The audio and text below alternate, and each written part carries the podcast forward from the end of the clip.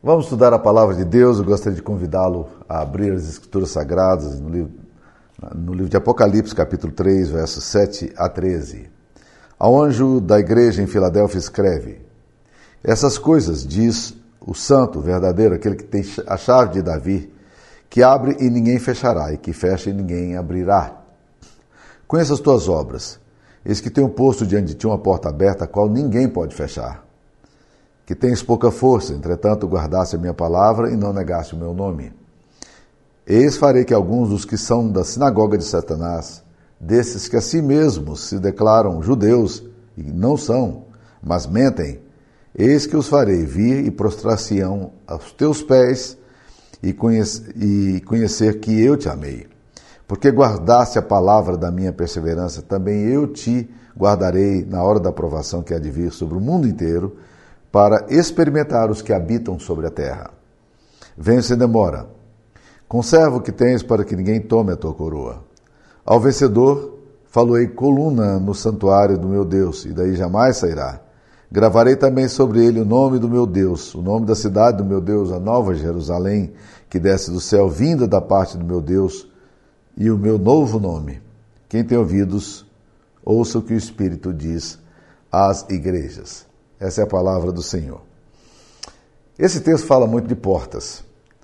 Jesus está falando que ele tem a chave, da, eh, a chave de Davi, que ele abre e ninguém fecha, e que ele fecha e ninguém abrirá. E ele fala também a essa igreja que essa igreja tem portas abertas. É muito bom pensar nisso aí, porque, meus queridos irmãos, nós encontramos muitas portas fechadas em muitos lugares. E uma das formas da gente encontrar portas fechadas é, foi o que eu vi no, na, no Nordeste dos Estados Unidos, igrejas, muitas igrejas, que com o passar do tempo perderam sua relevância histórica e as pessoas foram se afastando da comunidade e o prédio ficou ali vazio, entregue às moscas e sem nenhuma função, sem nenhum objetivo. Então é muito triste ver uma realidade como aquela. Eu morei é, ali na região de Massachusetts e a nossa igreja ficava na Prospect Street, pertinho da Central Square. E na Central Square tinha uma enorme igreja batista com 1.200 lugares. E naquela igreja, nos idos de 1960, Martin Luther King Jr. pregou naquela igreja.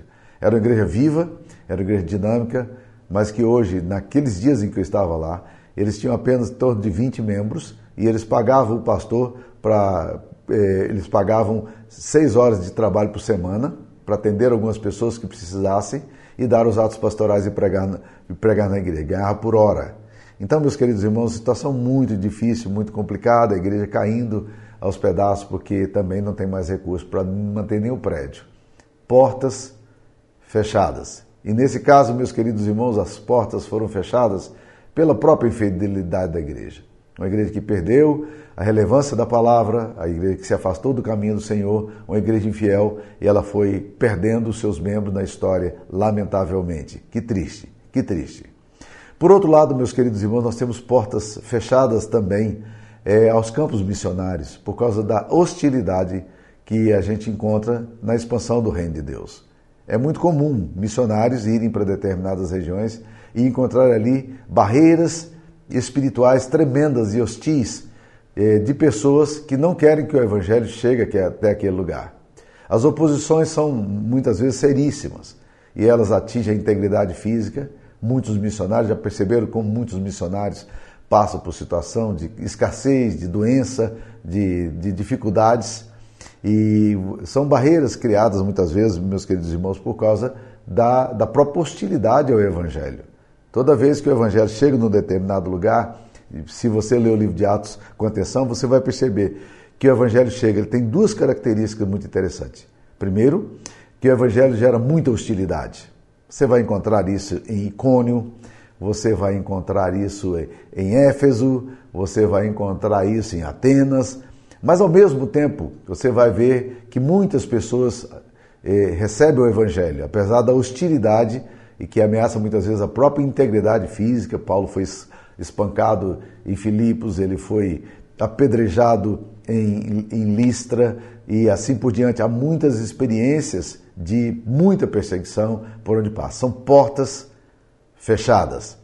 E os missionários têm que lidar com isso toda vez que o campo missionário faz isso aí, ele encontra muita oposição. O próprio missionário que fundou a Igreja Presbiteriana do, do Brasil, Ashbel Green Simonton, chegou aqui no dia 12 de agosto de 1859, vindo de Pittsburgh, um homem que tinha uma carreira é, garantida nos Estados Unidos, fez é, faculdade de Direito em Princeton, mas foi despertado por Deus numa mensagem, numa pregação feita por Charles Hodge, que era, é, na verdade, um teólogo sistemático, mas um homem de muita paixão.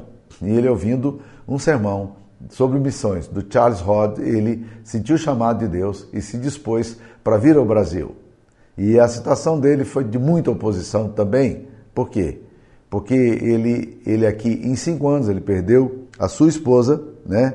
E e depois também, posteriormente, ele haveria de perder a sua própria vida oito anos depois. Então, sempre a pregação do Evangelho vai encontrar grandes obstáculos. Muitas portas são fechadas por causa da ação dos homens. E nós precisamos entender isso aí. Jesus está falando à igreja aqui, encorajando a igreja, dizendo: você, você tem uma porta aberta. Eu conheço as tuas obras, tem posto diante de ti uma porta aberta a qual ninguém pode fechar. Mas as portas também, meus queridos irmãos, são fechadas por ação maligna, pelo próprio diabo. Né? A, a igreja sempre vence a oposição, mas muitas vezes o diabo se opõe veementemente à mensagem do Evangelho. Por exemplo, quando o apóstolo Paulo escreve na primeira carta aos Tessalonicenses, capítulo 2, versículo 18, ele diz que queria avançar na obra missionária, mas ele diz: Satanás nos barrou o caminho. É uma frase dura, de um homem de Deus que olha para a ação missionária e diz: Nós não avançamos nesse lugar por causa de uma ação demoníaca, uma ação espiritual. Então, muitas vezes, as portas são fechadas por causa de ação maligna. E o livro de Apocalipse revela que muitas vezes é, as igrejas também estavam enfrentando grandes barreiras por causa de ação maligna, como nós vimos na igreja em Pérgamo, em que o próprio Antipas foi morto, um servo de Deus fiel, testemunha, foi morto. Então é oposição espiritual mesmo. O livro de Apocalipse fala que os poderes históricos e os poderes eternos, os poderes espirituais, eles se mancomunam numa, num acordo, num pacto ter, é, terrível contra o Evangelho. E eles conspiram contra o Senhor e contra Jesus, contra o reino, contra a igreja, contra toda manifestação. Então, Alguém até afirmou, falando de campo missionário, dizendo o seguinte: se você levantar de manhã e não encontrar o diabo, você está indo na direção errada. Na verdade, todas as vezes que você tenta plantar uma igreja, avançar no campo missionário, fazer evangelização, você pode entender, pode saber que realmente você vai encontrar forte oposição espiritual. Né? E nesse texto aqui, Jesus fala à igreja de Filadélfia de que ele tinha posto diante da igreja uma porta aberta que ninguém poderia fechar. O que, que significa portas abertas?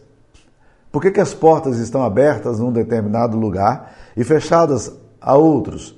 Porque em determinado, determinado campo a obra do Senhor avança e em outros campos a obra do Senhor parece que capenga e não anda. E nós temos uma experiência muito interessante que nós adotamos um povo os, eh, os soninquês, nós adotamos, essa igreja adotou num pacto feito aqui, eh, assinado perante a igreja, de que nós estaríamos orando e financiando a obra entre o povo, povo soninquê na África. Esse povo é um povo de, que tem duas mil, dois milhões de pessoas eh, espalhados ali, e só que eles eram uma, um povo ágrafo, ou seja, não tinha nada escrito no nome dele, na, na língua deles. E a nossa igreja adotou. Ao mesmo tempo, outras igrejas adotaram um povo que estava próximo ali, chamado os Felupas. Entre os Felupas, o evangelho avançou tremendamente. E entre os soninquês, a nossa igreja, só a nossa igreja, já tem cerca de 30 anos que ela contribui com a obra missionária ali e até hoje, pelo que nos consta, não há nenhuma conversão. Eles são, eles são islâmicos animistas.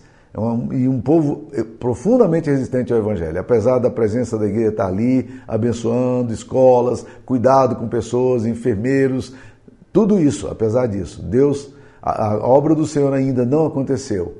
e aquelas pessoas ainda não abriram o seu coração para receber o Evangelho. Então é um campo muito estéreo. A gente precisa orar de forma mais intencional e nós nunca vamos entender como é que Deus, por que, que essas coisas acontecem. O Espírito se move num determinado lugar, mas a Bíblia já diz, né? O, vento sopra onde quer. Ouves a sua voz, não sabe de onde vem, nem para onde vai, assim todo nascido do Espírito. O Espírito é livre para fazer o que ele quer fazer, né? Há algum tempo atrás eu estava lendo um texto do Rick Warren, é, que estava falando um pouco sobre a igreja missional, no livro dele chamado Igreja com Propósitos. E ele fala assim: somente Deus pode criar ondas, sejam elas de avivamento, de crescimento, de receptividade espiritual. E ele continua: não é nossa responsabilidade criar ondas, mas sim reconhecer como Deus está atuando no mundo e unir-se a Ele nessa jornada. É isso que nós realmente precisamos fazer enquanto igreja. A igreja de Filadélfia, Jesus disse: Eu abri uma porta que ninguém vai fechar. Vocês têm as portas abertas, ninguém pode fechar. Vocês têm pouca força. Entretanto, vocês guardaram a minha palavra e não negaram o meu nome. E aí Jesus está prometendo então para essa igreja ah, de que essa igreja sempre terá portas abertas. Agora, é curioso quando você lê esse texto aqui, porque você percebe que Jesus está falando da igreja que ela tinha pouca força, mas que ela tinha uma porta aberta. E, e Jesus fala onde é que essa igreja, porém, estava fortalecida. Primeiro, está aí no versículo 8, a frase final diz: Entretanto, guardaste a minha palavra e não negaste o meu nome. Vocês têm duas características dessa igreja que marcam profundamente. Primeiro, é uma igreja que guardou a palavra do Senhor. Talvez essa seja a razão pela qual as igrejas se fragilizam tanto. É que elas não guardam a palavra do Senhor. Igrejas liberais, e isso nós temos aos montes na Europa e nos Estados Unidos, principalmente, igrejas liberais não guardam a palavra do Senhor. Elas começam a relativizar a palavra, elas não creem que a Bíblia é suficiente, elas não creem que a Bíblia é inerrante, elas não creem que a Bíblia é inspirada por Deus. Então essas igrejas começam a, a descobrir, é, a tentar achar na, na Bíblia algumas coisas que, que devem excluir. E o critério da exclusão é o critério do intérprete.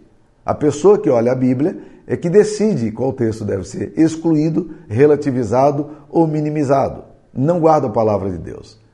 Eles não olham para a Bíblia para serem moldados pela Bíblia, mas eles querem que a Bíblia se molde a eles. Algum tempo atrás, um conhecido pregador brasileiro falou que a Bíblia era um, um livro que precisava ser atualizado. A Bíblia não precisa ser atualizada.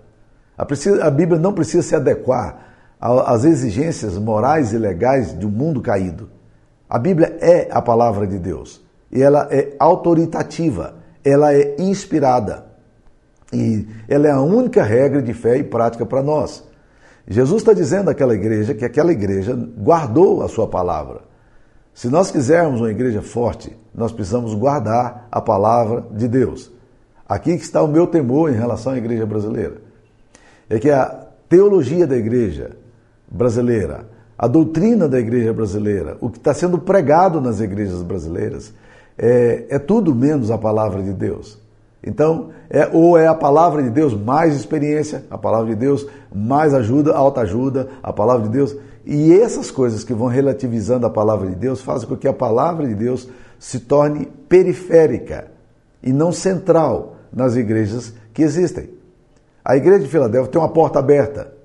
E Jesus está dizendo a ela: apesar de vocês terem pouca força historicamente, politicamente, socialmente, porque não era uma igreja com muita influência é, social, apesar de não terem relevância histórica, aparentemente, naquela cidade. Mas Jesus diz: vocês guardaram a minha palavra. Nós precisamos guardar a palavra de Deus. A igreja de Cristo precisa guardar a palavra de Deus. A palavra de Deus precisa ser retomada. Todos os grandes avivamentos históricos são marcados por um profundo desejo de um povo de ler a Bíblia seriamente, ler a Bíblia com devoção, se amar a palavra e cuidar da palavra. Essa é uma característica do avivamento, e em especial do resgate das doutrinas essenciais das Escrituras Sagradas, como a justificação pela fé, a justificação pela graça. Quando as pessoas entendem que a salvação ela se dá apenas por Jesus, Cristo, pela obra que ele fez na cruz. Então, quando você tem uma pregação centrada na Bíblia, centrada na, na cruz, centrada no arrependimento, centrada eh, na, na, no resgate do homem, do seu pecado e da sua vida espiritual de podridão, então você, na verdade, você prevalece, a igreja de Cristo prevalece.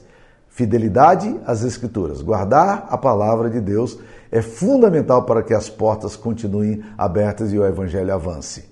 A segunda coisa que Jesus vai falar sobre essa igreja é que essa igreja não negou o seu nome. Está aí no capítulo 3, versículo 8, lá na última parte. Vocês guardaram a minha palavra e vocês não negaram o meu nome. Queridos, é muito fácil negar o nome de Jesus é, em situações é, de, de opressão. E essa igreja vivia essa situação. Nós sabemos muito bem que o culto ao imperador era um dos grandes problemas que essa igreja, a igreja primitiva enfrentou. Porque o, o imperador não se importava em, em, compartilhar a glória dele com ninguém. Se você fizesse o sacrifício ao culto do imperador, você podia, poderia adorar Diana dos Éfesos, você poderia adorar Baal, você poderia adorar Esculápio, outro deus, é, ou Afrodite, ou Asclépio, você poderia adorar quem você quisesse, desde que você adorasse ao, ao, ao imperador, participasse do culto ao imperador. A igreja primitiva se recusou a isso. Jesus é Senhor, absoluto. Ele não reparte a sua glória com ninguém. Ele não divide a sua honra com ninguém. E a igreja de Cristo se recusou, e isso se tornou um problema de Estado. Foram muito perseguidos por causa disso, porque na cabeça das pessoas, essa igreja estava conspirando contra o imperador. E de certa forma era uma conspiração contra o imperador. Mas essa igreja não nega o nome de Jesus no meio de uma sociedade que levava esses cristãos a negarem o nome de Jesus. Quando li esse texto, refletindo sobre ele, ainda hoje de manhã estava refletindo sobre isso, eu comecei a perguntar: e nós?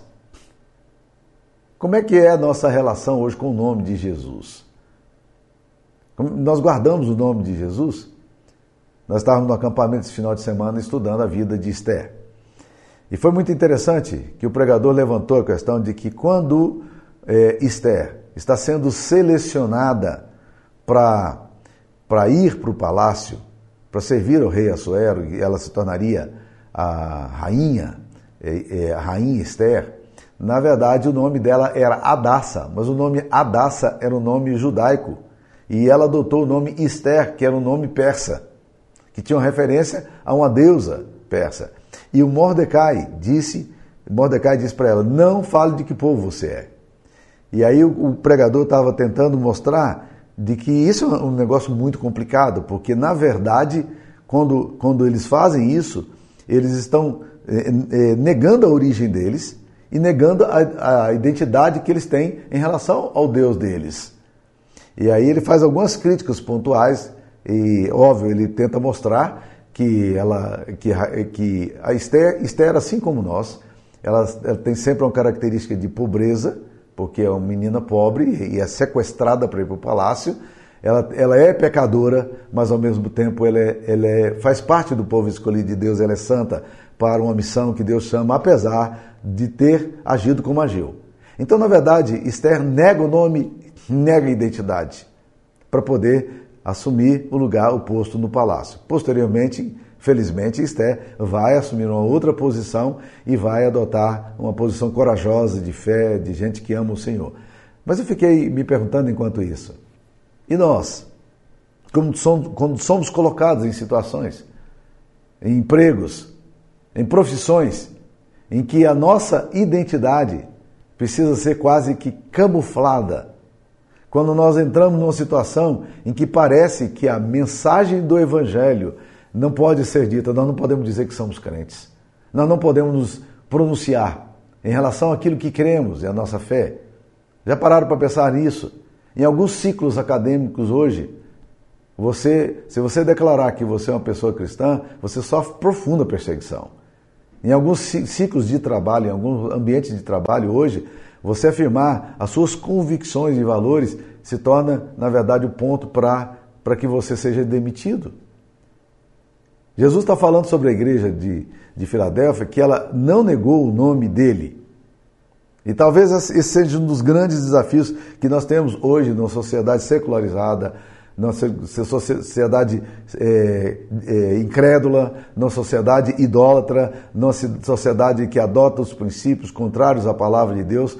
Como é que nós podemos fazer para continuar é, é reconhecendo o nome de Jesus e sendo reconhecido reconhecidos pelo nome de Jesus, como pessoas que amam o Senhor Jesus.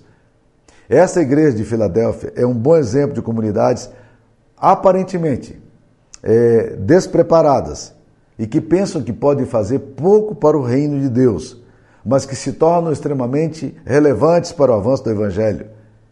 Comunidades aparentemente impotentes, mas que aprendem a depender do Senhor e da Sua palavra e se submeter ao Espírito Santo. Muitas vezes, aqueles que têm poder financeiro, poder tem técnica, tem ciência, é, e se esquecem da fidelidade a Deus e à palavra do Senhor. É, desde mil, em 1994 eu mudei para os Estados Unidos e fui morar numa das regiões mais secularizadas do mundo hoje. É, é chamada é, é, pós-cristã, uma sociedade pós-cristã. Ali morando nesse estado do, dos Estados Unidos, eu era pastor de uma igreja que tinha apenas 1% na cidade reconhecidos como nascidos de novo, born again. E ali perto, as igrejas estavam fechando todas. A nossa igreja mesmo, nós compramos, o templo que nós compramos de uma igreja congregacional, já estava fechado havia 25 anos. E nós negociamos a compra do terreno com o, o caçulinha da, da, do grupo que ainda, remanescente que ainda estava lá, e esse homem um homem fiel, tinha 82 anos de idade, era uma igreja morta. Então, meus queridos irmãos, o que, que levou essas igrejas a perder a relevância? O que, que levou essas igrejas a enfraquecerem? Certamente, a palavra de Deus não foi guardada. Porque a palavra de Deus ela é vigorosa, a palavra de Deus ela é eficiente, a palavra de Deus é transformadora. Se você começar a ler a Bíblia devocionalmente, ou a palavra te afasta do pecado, ou o pecado te afasta da palavra. Então nós precisamos guardar a palavra e não negar o nome. O que, que acontece quando a igreja age dessa forma? Jesus disse: Eu abri uma porta para vocês, que, vocês, que ninguém pode fechar. Então, a primeira coisa que a gente percebe, meus queridos irmãos, é que essa igreja é vitoriosa e ninguém pode barrar o caminho dela. Jesus está falando exatamente isso.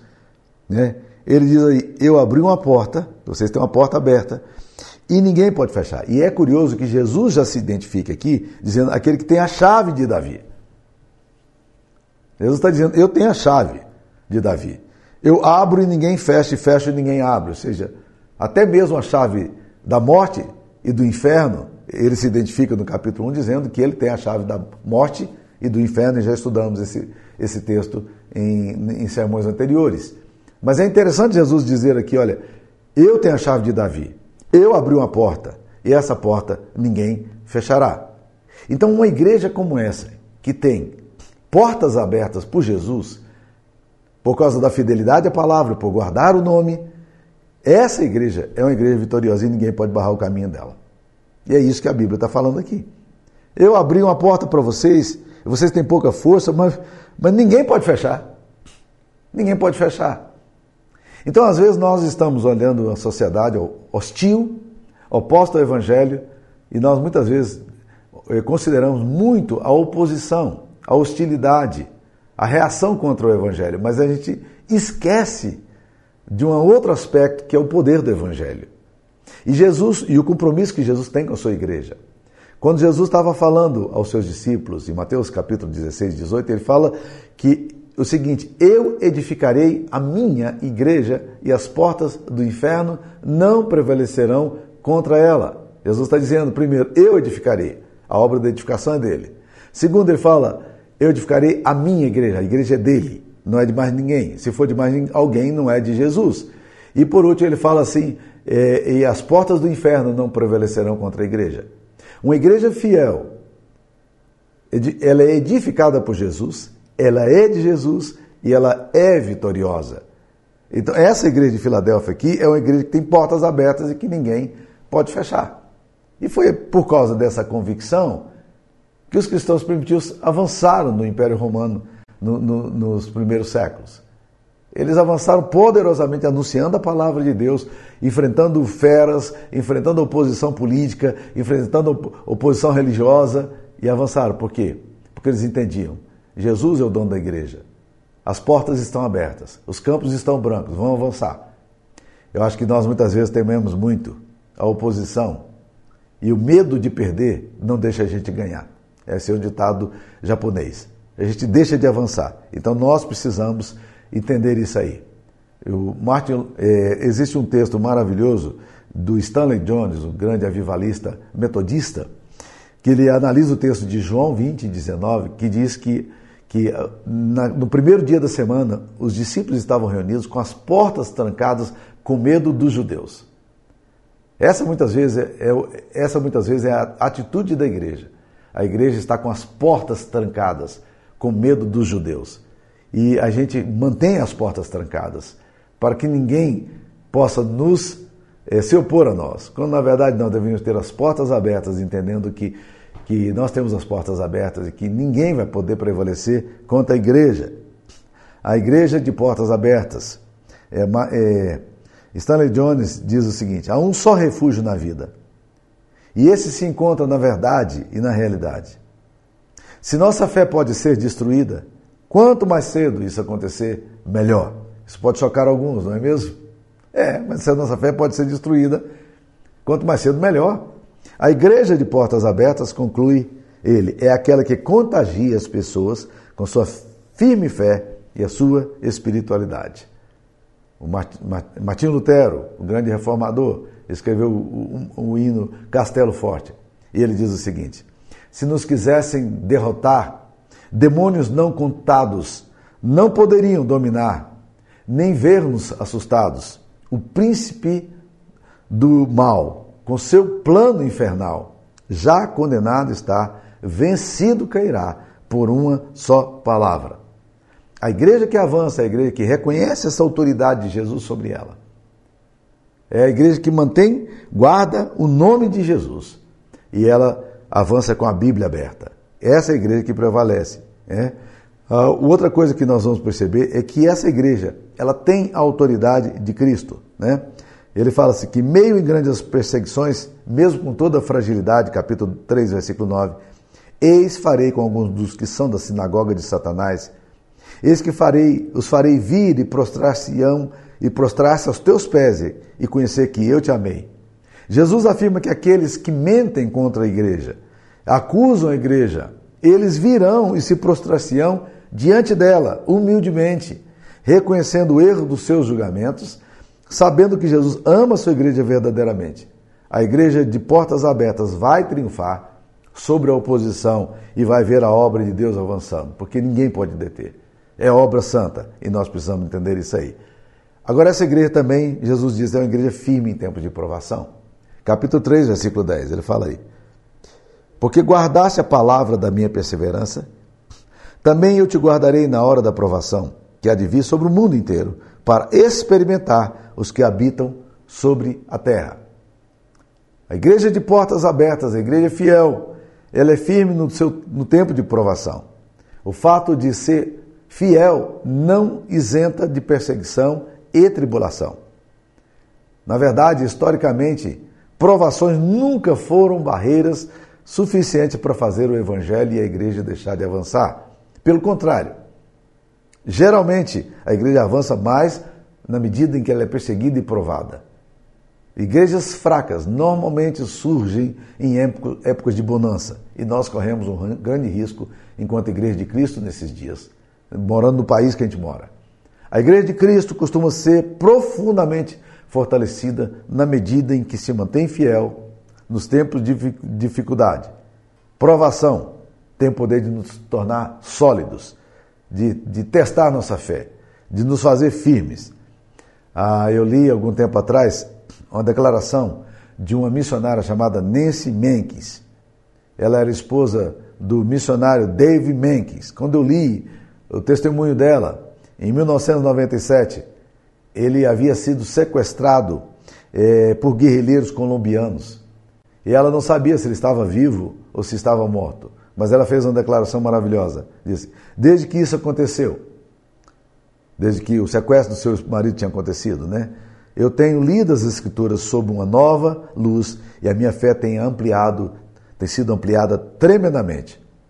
Tenho aprendido que Deus necessariamente não tem que nos dizer que Ele irá nos livrar de certas situações, mas Ele será a nossa força em tempos como esses. Não é uma coisa maravilhosa ouvir uma declaração de uma mulher cujo marido está sequestrado e ela não sabe se está vivo ou morto? Maravilhoso isso aí, né? Agora, essa igreja, meus queridos, sim, essa igreja vai ter sempre portas abertas. E ela vai prevalecer. As portas do inferno não prevalecerão contra ela. Ela é uma igreja vitoriosa. O texto faz algumas advertências finais aqui eh, em relação à igreja de Filadélfia. Está no capítulo 3, versículo 12. Ao vencedor, eh, versículo 11, desculpa. Venho sem demora. Conserva o que tens para que ninguém tome a tua coroa. Primeira coisa, Jesus está dizendo assim: eu venho sem demora. Não, não se assuste se aparentemente as coisas demoram. Né? O apóstolo Pedro, tentando explicar isso aí, ele fala assim: para que muitas pessoas consideravam a vinda de Jesus demorada. Eles, eles ignoram que para o Senhor um dia é como mil anos, mil anos como um dia. Não retarda o Senhor a sua promessa. Deus virá sem demora. Jesus voltará. E ele afirma: Eu virei sem demora. E muitas vezes a igreja está desatenta nessa volta de Cristo Jesus. Muitas vezes nós esquecemos da promessa que ele faz, de que nós somos peregrinos, nós somos eh, passageiros sobre essa terra. Essa frase, venha sem demora, vem nos lembrar de que nós não podemos deixar de ter uma vida de atenção, de cuidado, de vigiar, de orar, porque o dia virá, como um ladrão à meia-noite. Ninguém sabe que hora virá. Será como um relâmpago que sai do Oriente e se coloca no Ocidente. Assim há de ser a vinda do Filho do Homem. E quando ninguém esperar, Jesus vai voltar. E ele está dizendo: Eu venho sem demora. A aparente demora tem a ver com a nossa expectativa humana, com essa expectativa que nós temos de que as coisas têm que acontecer logo. O Senhor habita a eternidade. E para ele, essa volta dele, ela é inconteste e ela será sem demora. Segunda coisa, ele diz que ele exorta a igreja a conservar o que tem. Nós, o que nós precisamos fazer? É guardar o que a gente tem. Há muitas pessoas querendo mais do que já tem. Não precisa, não. O que você tem, a coisa mais preciosa que você tem, é o nome de Jesus. É a salvação. É a fidelidade que você precisa ter a esse Jesus que é fiel a você. Conserva o que você tem. A sua fé simples, de piedade, de devoção, de oração, é exatamente o que nós precisamos continuar fazendo. Muitas vezes nós achamos que precisamos de algumas coisas mirabolantes. Não, conserva o que você tem. Eu li e participei, ouvi, assisti o filme Terra Selvagem, maravilhosa, sobre aqueles quatro missionários equatorianos que foram trucidados, que morreram quando eles estavam no Equador. Eles eh, estavam, Jean Elliott estava traduzindo a Bíblia para a linguagem quechua, mas eles desenvolveram um outro projeto chamado Projeto Alca. O Projeto Alca era para alcançar o povo que hoje é conhecido com o nome de Guaranis. E esse povo, eles estavam tentando uma aproximação. O primeiro encontro que eles tiveram foi um encontro muito positivo. Eles deram alguns presentes para os índios e tudo. Mas enquanto eles estão ali, aqueles índios vieram logo em seguida armados de lanças, armados de machados, e aqueles índios atacaram esses missionários que morreram ali na beira de um rio, nessa operação chamada Operação Alca. Foi uma tragédia. Entre eles estava Jean Elliott. E esse homem, quando ele escreveu para o pai dele, dizendo: Pai, eu estou querendo ir para o campo missionário, e o pai dele estava querendo entender o que é que ele estava querendo fazer. E ele então disse ao pai dele numa das cartas o seguinte: Pai, não é tolo aquele que abre mão do que não pode reter para ganhar o que não pode perder. Vou repetir. Não é tolo aquele que abre mão do que não pode reter para ganhar o que não pode perder. É exatamente isso que o texto está falando. Conserva o que você tem. Não abra mão de nada do que você tem. A obra de Cristo em você é a coisa mais preciosa que você tem. E Jesus vai terminar fazendo promessas aos vencedores. Capítulo 3, versículo 12. Ao vencedor, faloei coluna no santuário do meu Deus. É muito interessante essa expressão. Sabe por quê, meus queridos, que é interessante? Porque a cidade de Filadélfia já tinha passado por vários terremotos e obras monumentais haviam sido destruídas no decorrer da história. E Jesus vem agora dizer àquela igreja que estava em Filadélfia, que conhecia as ruínas de grandes eh, e grandes pilares que ruíram. Jesus está dizendo agora àquela igreja o seguinte: olha, vocês, vocês vão ter no céu coluna no santuário do meu Deus. E essa coluna, meus queridos irmãos, diz: E dali jamais sairá. Gravarei também sobre ele o nome do meu Deus. Então Jesus está dizendo: Olha, vocês são colunas perenes. Vocês estão na cidade de Deus. E nenhum terremoto, nenhuma tragédia, nenhum maremoto, nada vai poder destruir a estabilidade que vocês têm porque eu vou fazer de vocês colunas no santuário do meu Deus. Era como se Jesus dissesse: estão vendo as ruínas que tem na cidade de vocês? As obras monumentais que os homens construíram, elas foram destruídas. Mas eu farei de vocês coluna no santuário de meu Deus. Uma outra coisa que ele diz é o seguinte: Gravarei também sobre ele o nome do meu Deus, o nome da cidade do meu Deus, a nova Jerusalém que desce do céu, vinda da parte do meu Deus, e o meu novo nome. Jesus está dizendo: olha, vocês verão sobre, sobre, terão sobre vocês o nome de, de Deus, da Nova Jerusalém e o nome de Jesus. Três nomes serão gravados sobre os que amam o Senhor. E Jesus promete isso aqui. O primeiro nome, o primeiro nome revela, reflete a identidade. Reflete, revela a quem aquelas pessoas pertencem. Ele diz: gravarei sobre vocês o nome de Deus. Vocês pertencem a Deus. A identidade de vocês está ligada ao nome de Deus. Segunda coisa, gravarei sobre vocês o nome da Nova Jerusalém. Se no primeiro revela a identidade, a Nova Jerusalém revela a cidade a qual você pertence. Anápolis não é a cidade que você pertence. Goiânia não é a cidade que você pertence. Brasília não é a cidade que você pertence. Nova York não é a cidade que você pertence. Londres não é a cidade que você pertence. Você é transeunte, você é passageiro, você é peregrino. Deus vai gravar sobre vocês o nome da cidade que vocês pertencem. Vocês são de Jerusalém, Jerusalém celestial. Terceiro, ele diz: Eu gravarei sobre vocês também o meu nome. O nome de Jesus revela quem é que está por detrás dessa realidade espiritual toda. É Jesus que se revela aqui, tentando mostrar sempre à sua igreja: estou aqui por detrás da história no background da história, nos bastidores da história. Eu estou aqui, presente, agindo, intervindo. Eu conheço, eu ando é, na, nas, por onde vocês andam. Eu caminho por, mim, por entre as igrejas. Eu visito vocês. Eu sei da sua dor, eu sei dos seus temores, eu sei dos seus medos. Eu estou com vocês. Então, se, o primeiro nome que vai ser gravado é o nome de Deus, que revela a identidade. Segundo nome que será gravado é o nome da cidade, que revela a cidade da Nova de Jerusalém, a cidade a que você pertence. E por último, o nome que será gravado é o nome de Jesus, que revela quem é que está por detrás dessa grande realidade. Eu espero que Deus abençoe você e que você possa ser imbuído dessas verdades e viver nelas e por elas. Que Deus te abençoe. Eu queria orar por você. Senhor Jesus, graças te damos, Pai querido, pela revelação que nós temos na tua palavra e pelo ensino que recebemos hoje ao estudarmos as Escrituras Sagradas. Abra o coração dessas pessoas que estão ouvindo a palavra. Firma, Deus, os pés de cada uma delas no Senhor. Renova, Deus, o coração delas. Dá solidez, dá estrutura, dá... concede a tua bênção. Essa é a nossa oração, em nome de Jesus. Amém. Deus abençoe você. Até a semana que vem, se Deus me permitir.